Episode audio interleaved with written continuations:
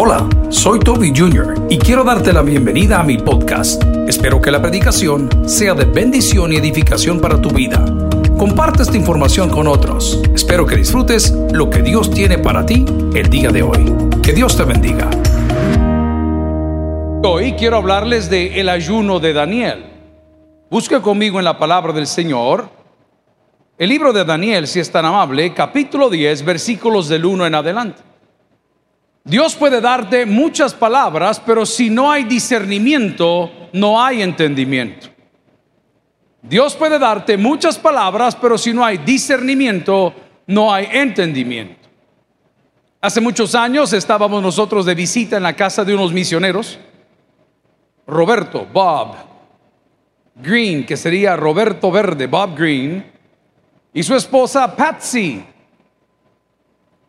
Y Tenían dos hijos que eran salvadoreños, adoptados en El Salvador como misioneros, originarios de San Miguel. Y ellos tenían una manera de disciplinar que yo no lo entendía. Porque en nuestra casa cuando nos disciplinaban, perdóname la palabra y el verbo, nos penqueaban. ¿Alguien entiende de eso? ¿Se recuerda? Grave en la penca de un maguey, ok. Nos penqueaban y luego nuestro padre nos decía, te me vas al cuarto y por favor no quiero que me hables y no quiero tal cosa. Y a uno le dolía más el no poder tener comunión con sus padres que los golpes que había recibido por corrección. Estos maravillosos padres de familia, después de la corrección de sus hijos, los sentaban y le decían, Timothy, ¿tú sabes por qué te pegué? Y el niño sollozando, le decía, no, no sé por qué me pegaste. ¿Y sabe qué le decía el misionero? Yo te corregí y te pegué porque te amo. ¿Cuántas mujeres dicen amén? Qué terrible. A ese hombre métalo preso. No deje que nadie le levante una mano. Hoy, santo. Amén, dijeron por allá. Dios puede revelarte muchas cosas, pero si no hay discernimiento, no sirve de nada. Daniel en el capítulo 10, lo puede ver usted ahí puesto, en el año tercero de Ciro, rey de Persia, fue revelada palabra a Daniel. El problema es que la palabra que le fue revelada a Daniel no la lograba discernir y Daniel tenía un conflicto y el conflicto que tenía era averiguar y saber si lo que estaba escuchando venía de su carne o venía de parte de Dios. Muchas personas cuando venimos a la iglesia Venimos por una palabra, pero no venimos por la palabra de Dios. Usted está pidiendo que el pastor diga algo cuando Dios ya ha dicho mucho a lo largo y a través de toda su palabra que se llama la Biblia. Muchas personas estamos acá diciendo, ay, que el pastor ore por el dolor de cabeza, ay, que el pastor ore por el dolor de vientre, ay, que el pastor ore por los problemas de pólipos, ay, que el pastor ore por la enfermedad del cáncer, ay, que el pastor, es que el pastor no va a orar, usted va a orar. Usted va a ejercitar su fe. Usted va a abrir y derramar su corazón delante de Dios y Dios le va a dar una respuesta.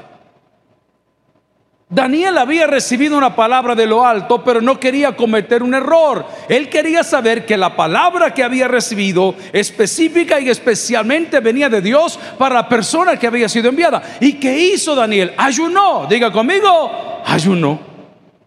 La semana pasada hablamos y dijimos que el ayuno intermitente o intermitente para muchas personas es de beneficio. Unos lo hacen por perder peso, otros lo hacen para regular el azúcar en sangre, otros lo hacen para tener comunión con Dios, pero este ayuno no aplica para todos. Explicamos que el ayuno en algunos casos puede complicar tu salud y para otros es ejercitar una disciplina espiritual de tal forma que nosotros tenemos mayor comunión con Dios. El ayuno de Daniel es un ayuno muy curioso.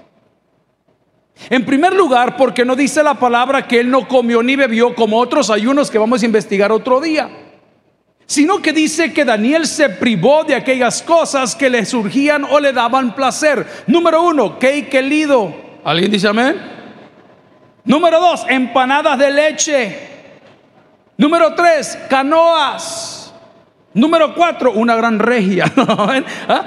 Todos tenemos algunos alimentos que nos dan, ay, qué rico, es que mire, yo me muero por morder los cachetes, hermana. Amén. Todos tenemos algo. El ayuno de Daniel no era un ayuno de privación de alimentos porque quería perder peso, porque él quería sobresalir sobre todos, porque aquí tenemos tres tipos de ayuno que vamos a hablar. El primero de ellos era el ayuno de los discípulos de Juan.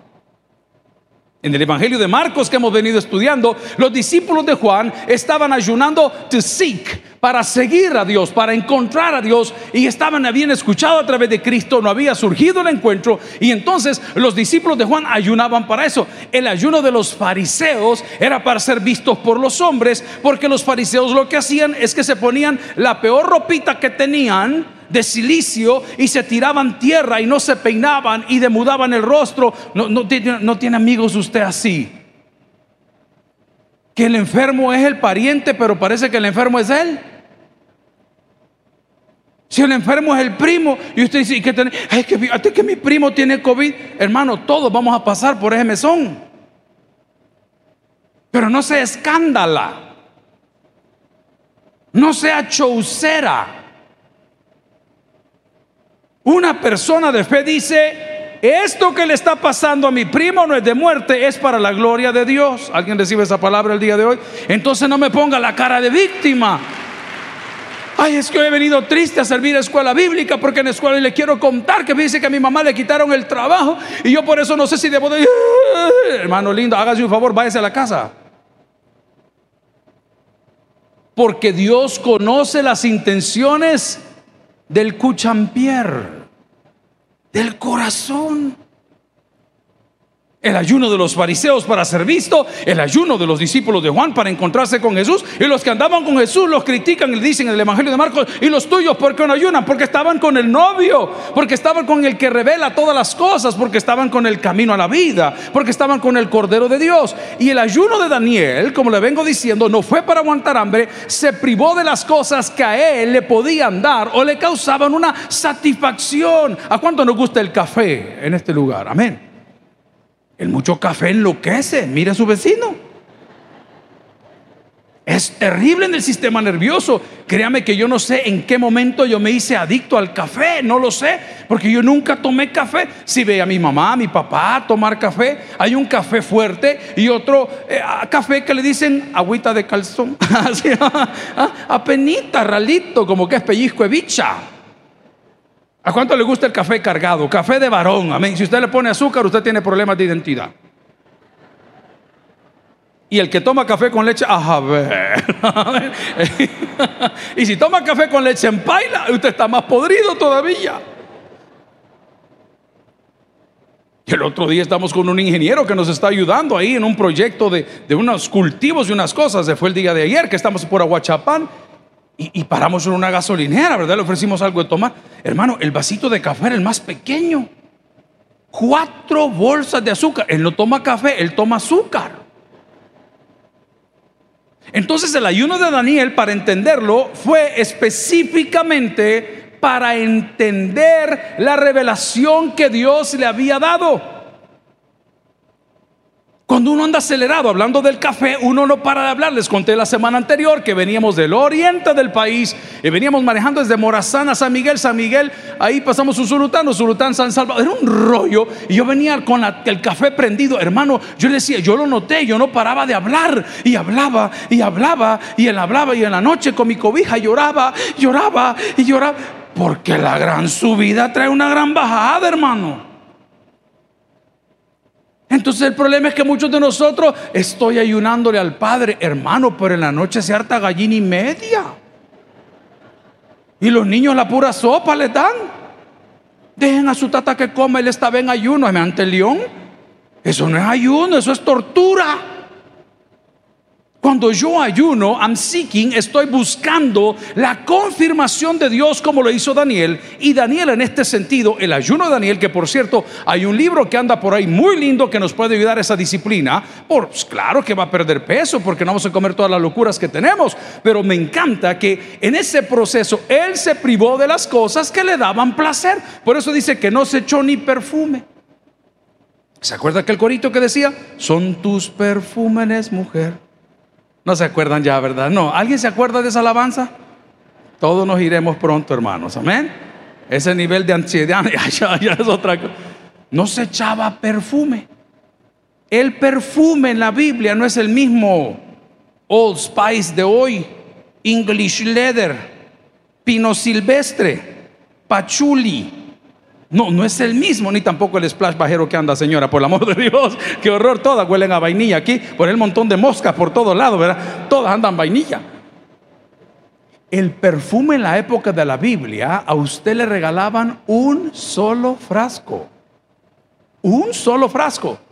Y ese frasco le duraba para su mayoría de edad como para el día de su muerte.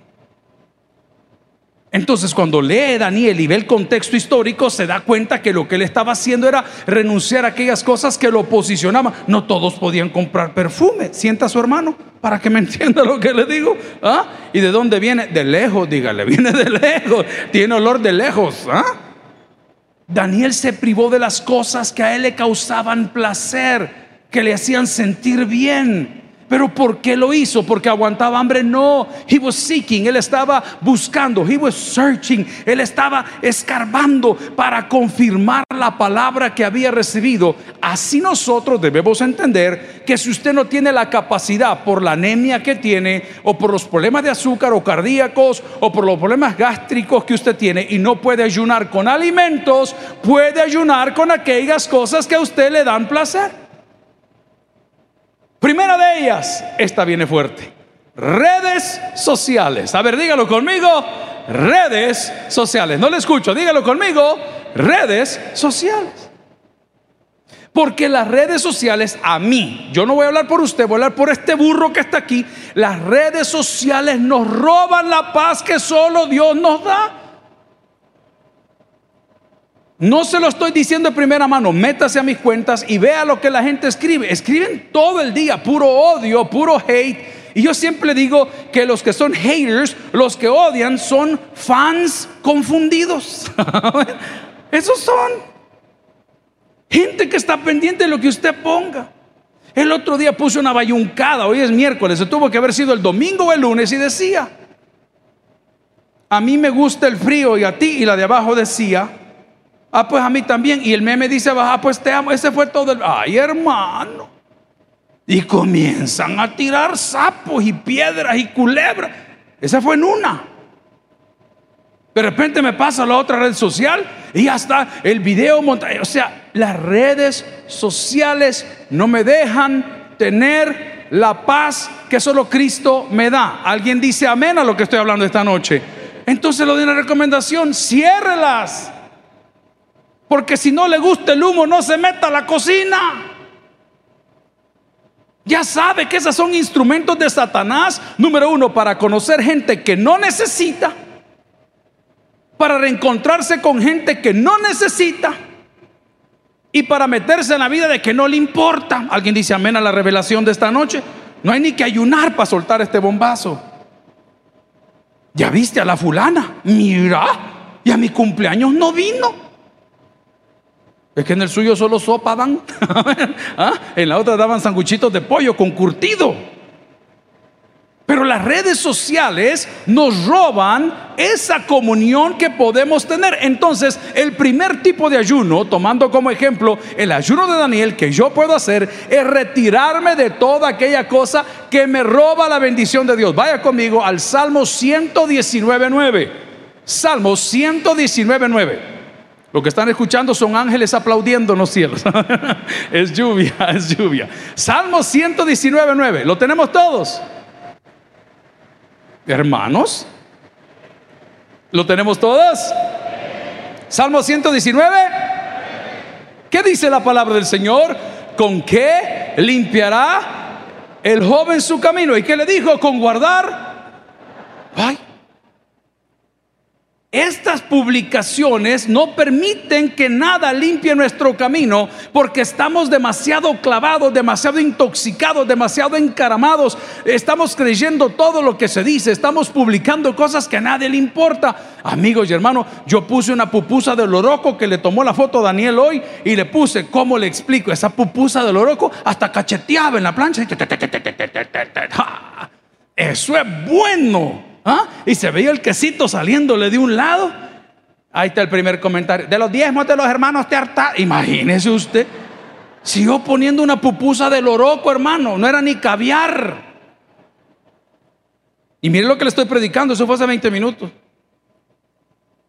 Entonces el ayuno de Daniel me enseña que hay cosas que a mí me causan placer, que me satisfacen, que alegran mi alma, que me hacen sentir especial, como los likes o los dislikes, como los followers o los unfollowers, como el número de seguidores. Y eso me está robando la paz y eso no me permite ver lo que Dios me ha revelado. Por eso el salmista en el 119.9 dice, ¿con qué limpiará el joven su camino? No me diga, esto es para los cipotes. No, estos son para aquellos que no somos maduros espiritualmente un joven, un neófito.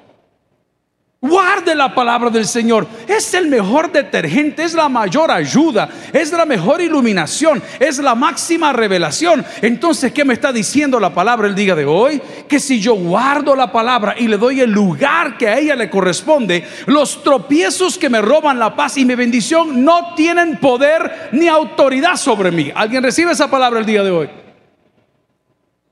¿Cuántas veces los comentarios de la gente nos han hecho pensar? ¿Cuántas veces los comentarios de terceros nos han herido? Y tú los lees y te clavas y hasta captura pantalla. Pero eso no es lo que la Biblia dice.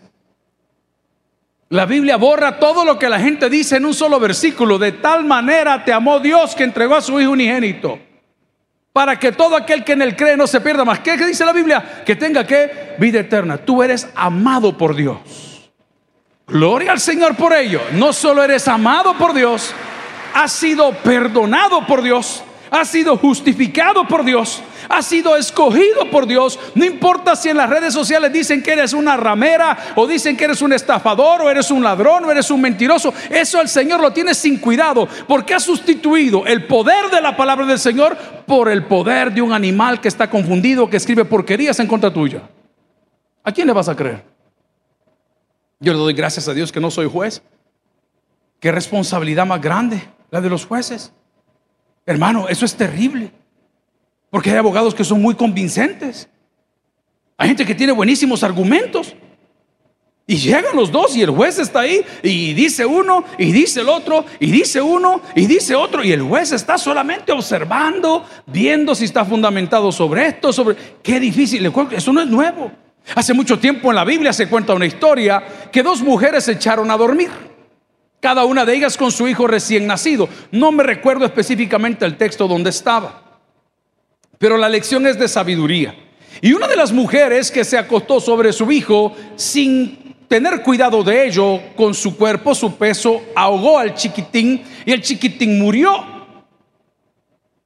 Entonces lo que hizo calladita fue cambiarle el hijito muerto a la otra y se llevó el vivo para acá. Y al día siguiente, cuando la mujer amaneció, le dijo, este no es mi hijo, mi hijo es el que tú tenés, el tuyo es el que hacemos. No, dijo la otra, ¿cómo vas a creer si este es mi ADN? Tiene mis mismos ojos, tiene mi misma sonrisa, tiene las uñas iguales a las mías, así de colores, con diamantes y volados y pelos y plumas que ponen la mujer. Y mira, y este es mi hijo. Y de repente se presentan ante un hombre muy sabio. Y el hombre le dijo, tráeme una espada. Lo vamos a cortar por mitad. Dale, dijo la una. No, dijo la otra. No lo partan, mejor que le quede a ella. Y el juez dijo, déjaselo a su mamá. Hoy partamos esta vieja en dos. ¿Está bien? Amén. Ahí estaba viendo una cuenta chistosísima, solo en Cíbaro, solo en Salvador, no me acuerdo cómo se llama en Instagram, y decía, quiero felicitar al conductor de la ruta 138 porque dos mujeres se venían peleando el único espacio que había en el bus, detuvo la unidad, calmó la situación y le dijo a la señora, señora, solo hay un asiento, hay dos de ustedes que sienten la más fea.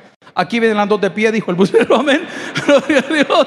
Ah, es sabiduría salomónica. Las dos vías venían paradas bien bravas. Ese tipo de sabiduría no te lo da la vida. Ese tipo de sabiduría no te lo da Facebook. Ese tipo de sabiduría no te lo da Twitter. Ese tipo de sabiduría no te da ni tu universidad. La sabiduría es un don de Dios. Pídale al Señor ayuda, hermano. Es que yo no lo oigo, pastor. Es que pareciera que, que Dios conmigo lo ha agarrado porque a mí nada me sale, pastor. No vayan a rifar un par de patas que yo siempre salgo ahí premiado. Apague un poquito las cosas que lo tienen prendido. ¿Hay mujeres en la casa de Dios? ¿Se acuerdan ustedes cuando la estaban conquistando? ¿Cómo eran ustedes tratadas? ¿Qué le decía? ¿Qué cositas bonitas le decía? Tus ojos, tu cabello, tu sonrisa. Hasta ahí voy a llegar. a ver, ¿qué, ¿qué, le decían? Y de repente los mismos ojos y la misma sonrisa comenzó a cambiar. Porque el amor verdadero nunca deja de ser. Si ya no te lo dicen es que nunca fue. Pero ¿quién te revela esas cosas? Tal vez esta noche hay una madre soltera que necesita también una compañía. La Biblia es clara, dice, no es bueno que el hombre esté solo. Puse un post por ahí que lo leí, no es mío, y decía, que la sed no te haga beber del vaso equivocado. ¿Lo quiere repetir conmigo? Que la sed no nos haga beber del vaso equivocado. Porque está desesperado, usted está desesperado. Amigo, las bendiciones de Dios no se buscan, las bendiciones de Dios vienen de parte de Él. No tiene que andar correteando las glorias al Señor. Venga para acá o voy para. No, no, no. Esas bendiciones llegan solitas por la pura misericordia de Dios. Pero como no lo puedo ver porque estoy intoxicado, ¿qué busca de parte de Dios?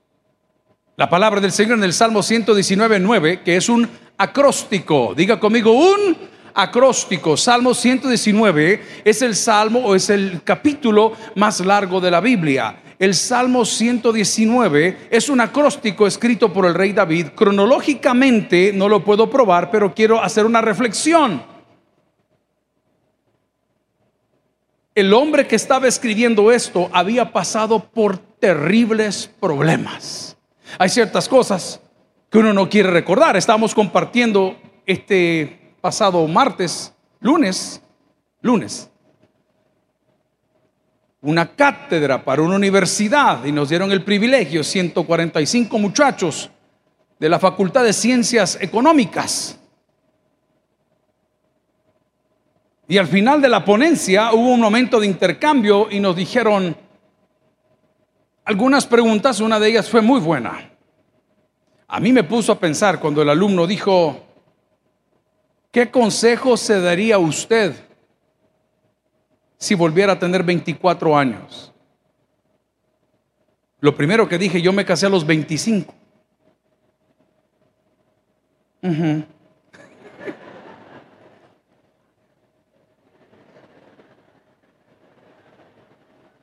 Estábamos bromeando como estamos esta noche bromeando.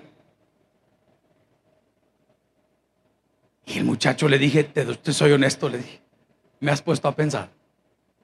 Me has puesto a pensar. ¿Qué consejo me daría a mí mismo a los 24 años? Solo se me ocurrió esto que acabo de leer. Salmo 119 dice, ¿con qué limpiará el hombre o el joven su camino? Con guardar su palabra. El hombre que escribió esto, pongan atención por favor, venía bien herido. Vamos a retroceder en el tiempo. Se van los hermanos a la guerra, a él no lo llevan. Sus hermanos eran corpulentos, él no era corpulento. Sus hermanos eran hombres de guerra, él era el mama's boy, el niño de mami de la casa. Sus hermanos estaban en la y él le mandaron a traer las tortillas y le dijo llevar las tortillas. Todas esas cositas lo iban hiriendo. Piense, piense. Llegó al lugar de la batalla y ve al gran hombrote, aquel grandote que venía de Goliat de Gat. Y escucha los insultos y él se molesta tanto porque tenía un carácter fuerte. Era un hombre de guerra, era un hombre sangriento, por eso no le dejaron construir el templo. El hombre que escribió eso se llama David. Y cuando ve el relajo que estaba sucediendo y ve que está el gigante, le dice, ¿y quién es este que ha retado aquí nomás? Y le dicen, calla tu hermano, hombre, callalo. Otra vez, lo volvieron a humillar. En otra oportunidad les conté que llegaron a querer ungir a alguien para que fuese el rey y todo el rollo, y apareció toda la familia y a él no lo llamaron, estaba herido. Probablemente la violencia de este joven y su espíritu era tan así porque no lo tomaban en cuenta. Él tenía que estar cuidando las ovejas y cuando cuidaba las ovejas con su arpa, componía salmos y alabanzas para Dios. Pero aquí viene lo más fuerte. Un día, por no ayunar, diga conmigo, por no ayunar, como lo hizo Daniel, por no quitarse las cosas que le producen placer, sino que dependemos de esto. Ay, yo sé que hay menores, pero hay relaciones familiares que son extremadamente o exclusivamente íntimas. Todo lo demás no sirve. Hay otro tipo de relaciones que son todo lo demás menos íntima. Hablo de sexualidad. Así es la cosa, así pasa. son etapas, son tiempos. Pero David, por no haber ayunado y no estar conectado con Dios y con su pueblo, se fueron a la guerra y él se quedó en la casa. Y el día que se quedó en la casa, se despertó en el palacio y de repente pues vio por la ventana un mujerón, mujerón. Quiero contarle que los baños del Antiguo Testamento son diferentes a los baños que nos damos hoy. Los baños de hoy, el champú ya trae el rince, ¿verdad? O el acondicionador y usted un solo churute ya se hace, ya de repente usted sale y ya estuvo. No, hermano, en aquel entonces había que ir a sacar el agua. Había que hacer un proceso. La gente no se bañaba todos los días. Póngase en el contexto. Entonces David, mire, se echó el ojo de la señora y la mandó a traer. Vamos a agregarle un poco a la historia. Me imagino que quien la fue a traer le dijo, eh, David, eh, ese rey, con todo respeto, sí está bien hermosa. me mandó a traerla, a traerla. No, me imagino que le dijeron, mira, fíjate que ella, ella es, vea. Me imagino que los dos la estaban bien. Porque imagínense, se equivoca y le traen la que no es. me imagino que los dos estaban viendo. dijo, ahí anda a traerme, le dijo. Y cuando la llevaron, con mucho respeto, rey le dijo, fíjate que es la mujer de tu mejor amigo. Pero como no había ayunado porque era el rey, porque estaba empoderado, porque había tomado café, porque había comido lo que quería, porque tenía todo lo que quería, porque él mandaba, dijo, ¿qué me importa? Tráela. Dice la palabra que se llegó a ella, la conoció en intimidad. Y David no es que era pulsudo, hermano. Me imagino que para que quedara embarazada tuvo que tener un sinfín. ¿No, ¿No ha visto usted que siempre que las personas salen embarazadas o, el hombre embaraza dice, si solo una vez fue, dice. Una ráfaga de viento y mire. En Ichanmichen, mire. En los chorros fue, mire. Unos cuentos que ni su nana le cree, pero está bueno, usted diga que es cierto que una vez fue. Entonces resulta que David embaraza a la mujer y cuando la mujer llega, ¿hay hombres salvadoreños aquí?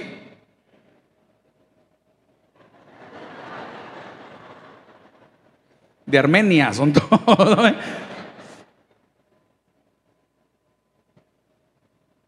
David, rey, yo no vi que la bicha saliera corriendo tampoco, hermano. O narra la Biblia que se le quería ir y se le iba. Ah, no, feliz la señora. No, no dicen nada. Piense, somos humanos. No, no, no ponga todo espiritual. No, piénselo. Los dos estaban de acuerdo. Pero cuando la mujer le dice, David, estoy embarazada, si David hubiese sido salvadoreño, pregunta de examen de la PAES 2021 en pandemia, si David hubiese sido salvadoreño y le llega la chica y le dice, fíjate que estoy embarazada, varones, ¿qué creen que hubiera contestado David? Bien sabe, no es mío.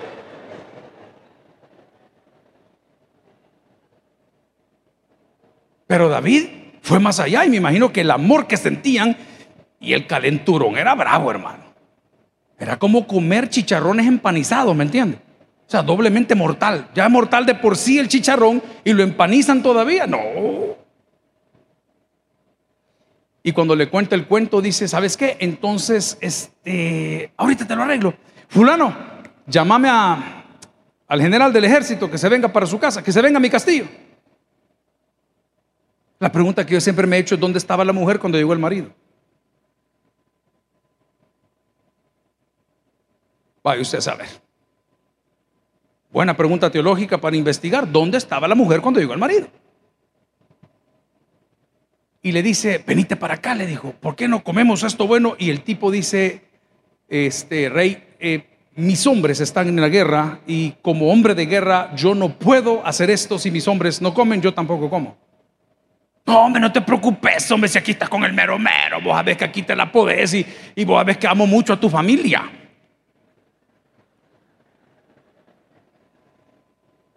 Y de repente lo trata de emborrachar. Mira, le dijo, no has probado esta, es nueva, es más cadejo. Brewing Company. Oh, chica. Ah, esta aquí se hace en El Salvador, esta es buena. Los que toman corona es un gay. Pero bueno, ¿ah? hoy resulta que. No, le dijo. No, no, no, no, no, no, no, no. Yo soy hombre de guerra. Le soy fiel a mi llamado. Uy, oiga esto. Te soy fiel a ti. Y no puedo tomar esto. Ese mismo hombre, cuando no oyó qué hacer, se fue a sentar a su escritorio, sacó una pluma y comenzó a escribir con su puño y letra. O quizás tenía un copista y no lo sé. Y le dijo, por favor, poneme a fulano en lo más recio de la guerra. Tuvo tiempo para pensar. Un comunicado, 23 eh, palabras, un telegrama. ¿Cuántos se acuerdan de los telegramas? ¿Cuántos pusieron un telegrama? Amén. Como cobraban 5 centavos por palabra, purate, 15 centavos. Le ponían. ¿Ah?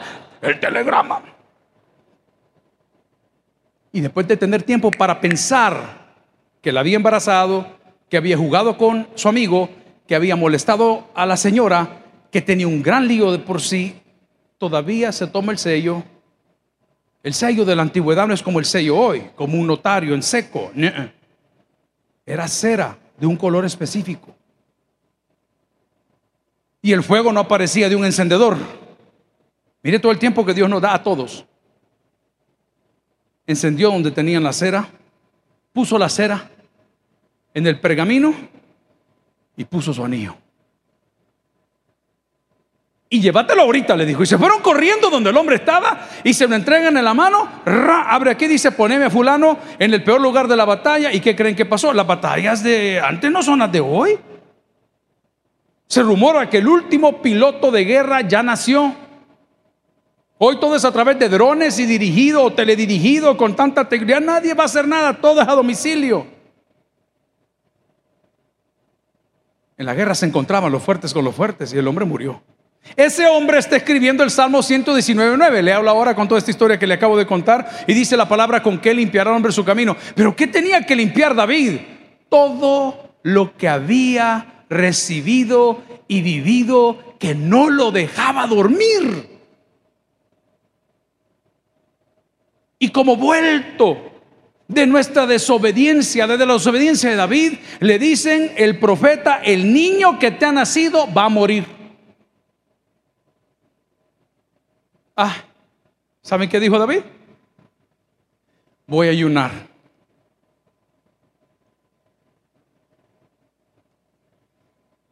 Ahí te estoy probando que el ayuno no manipula la voluntad de Dios. Cuando Dios ha determinado algo, eso va a ser porque Él así lo determinó.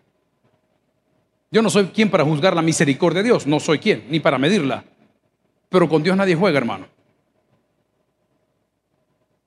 Y comienza David a hacer lo mismo que hacían los tres tipos de ayuno. Le dije, el de Jesús, que no lo hacían sus discípulos porque estaban con él, el de Juan, que estaban buscando la presencia de Dios, y el de los fariseos para que lo Este hizo un solo tamal y lo combinó y ayunó. Y se puso la ropa de ayunar y se echaba tierra en el pelo y no se bañaba. Y la Biblia describe a David quebrantado delante de Dios, llorando como un niño por la vida de su hijo. Por lo menos déjame al niño, porque mi amigo lo maté, porque a la mujer la tomé, por los errores que he tenido, por todo lo que he Y él con todo ese conocimiento escribe ese versículo divino que dice, ¿con qué limpiará el hombre su camino? Con guardar tu palabra. ¿A dónde guardo la palabra de Dios? Atención, en mi mente y en mi corazón. Pero ¿por qué no puedo, pastor? Porque estamos llenos de placeres y cosas que no nos dejan ayunar ni tener el conocimiento de la palabra de Dios. En cada escritorio donde yo me siento hay una Biblia, en cada carro que yo me subo hay una Biblia. Pero la mayoría del tiempo yo estoy con el teléfono en la mano. ¿Alguien dice amén a lo que estoy diciendo el día de hoy? Tengo la Biblia a un lado, digo, voy a leer el diario. Tengo la Biblia a un lado, voy a ver una serie en Netflix. Tengo la Biblia. Y no, y como que la Biblia fuera simplemente la curita que me debo de poner para cuando venga el gran reventón. No, amigo, la palabra de Dios es vida. Por eso la Biblia misma dice, lámpara es a mis pies tu palabra y lumbrera mi camino. Aterricemos el avión.